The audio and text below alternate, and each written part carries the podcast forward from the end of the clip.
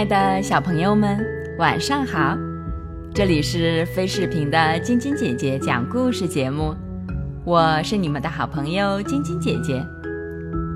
昨天的故事里讲到，派老头和小猫菲菲决定去公牛那儿取来梯子。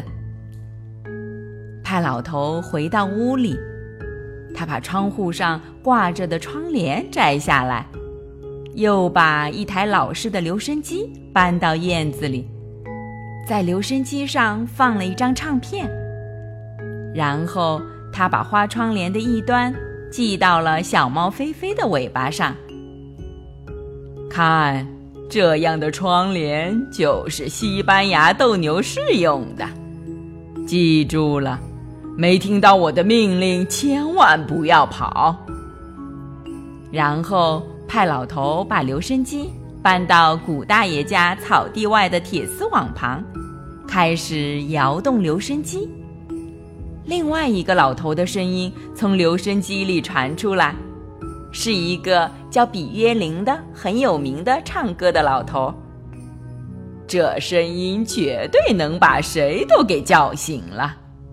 派老头得意洋洋地说：“留声机开始唱歌了。”正在梯子上睡觉的公牛，开始只是慢悠悠地在梦里走了几步，因为那歌声开始的时候比较轻柔。接下来，当歌唱到高潮部分的时候，公牛被惊醒了。公牛像被蛰了一下似的，在空中弹了一下腿，惊诧地四下打量了一下。怎么了？这是怎么了？公牛烦躁地喷了一下响鼻，一眼瞧见了站在铁丝网那边的派老头和小猫菲菲，还有那台正在唱歌的留声机。快把那玩意儿拿走！公牛发出警告，开始在原地前后挪动蹄子，准备起跑。他朝后退了一步，向派老头、菲菲和留声机冲去。跑，用全力跑！这时候，派老头给小猫菲菲发出了命令。菲菲像彗星一样，带着尾巴上的花窗帘，猛地冲了出去。公牛一眼看到菲菲身后拖着的长尾巴，立刻一个急转弯。朝着菲菲追过去。菲菲和公牛跑到草地另外一端的时候，派老头赶快从铁丝网下面钻过去，把草地上的梯子搬起来，朝自己家跑。正在这时，小猫菲菲带着它长长的花尾巴，飞快地冲着它跑过来。跟在它后面的公牛。已经累得气喘吁吁了。小猫菲菲跑过厨房前的长椅，尾巴上的花窗帘一下子就把椅子上的鸡蛋篮子拉到地上，一篮子鸡蛋全都滚到了地上的水坑里。可就在这个时候，派老头也跑过来了，他一脚踩在菲菲尾巴后面的窗帘上。一个跟头摔在了水坑里，所有的鸡蛋全都被派老头一屁股给坐碎了。派老头气呼呼的从地上爬起来：“菲菲，你怎么把鸡蛋篮子放在这儿？看看现在搞成什么样子了！”派老头气急败坏的吼着。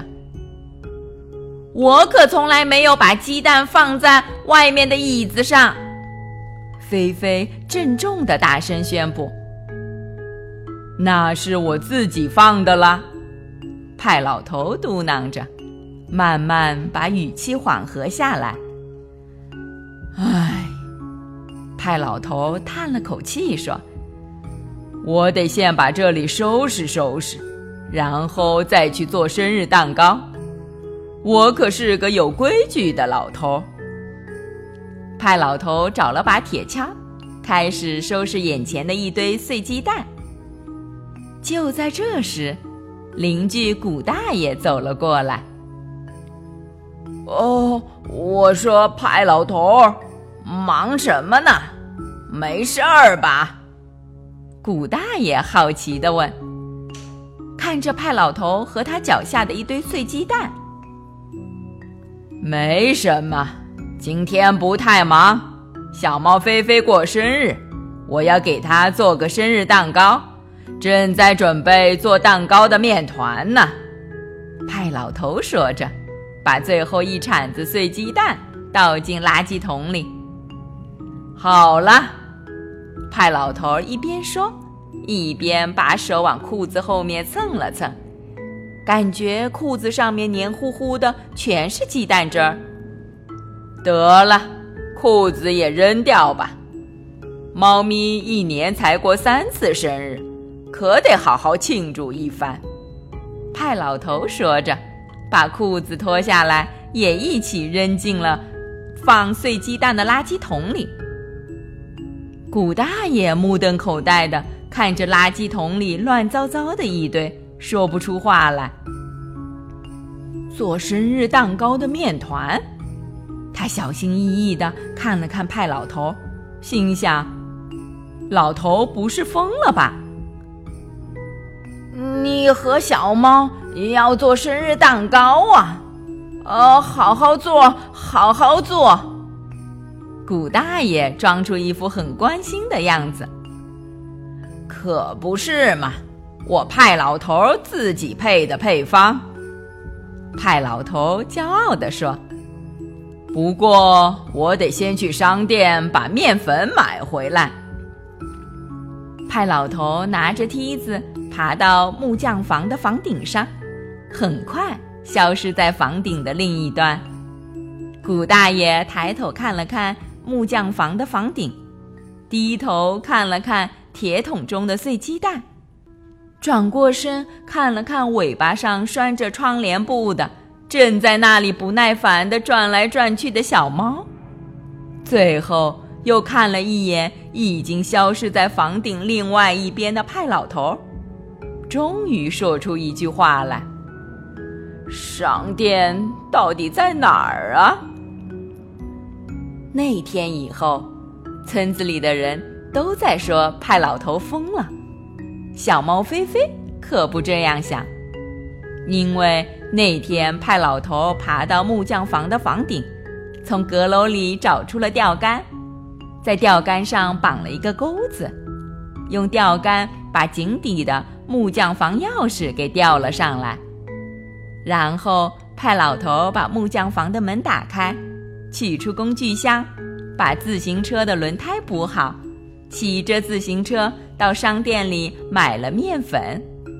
最后派老头骑着车子回家，和小猫菲菲一起把生日蛋糕做好了。生日蛋糕做好了，派老头和菲菲坐在花园里一起喝咖啡。吃蛋糕，听着留声机里放着的华尔兹圆舞曲，就像平时小猫菲菲过生日时一样。你看，派老头没有疯吧？好了，小朋友们，菲菲的生日蛋糕这个故事就给你们讲到这儿啦。今天是上海市闵行区七宝中心幼儿园戴季元小朋友的生日。晶晶姐姐和小点点，还有小朋友们，在这里祝我们的小王子生日快乐，每天都开心快乐的成长哦！喜欢晶晶姐姐讲故事节目的朋友们，可以关注微信公众号“飞视频”，收看我们每天为小朋友们精心准备的视频节目，也可以通过喜马拉雅收听晶晶姐姐讲故事电台广播。宝贝们的家长可以将小朋友的生日、姓名和所在城市等信息，通过非视频微信公众号发送给我们，我们会在宝贝生日当天送上我们的生日祝福哦。好了，小朋友们，祝你们做个好梦，晚安。小点点也祝你做个好梦，晚安。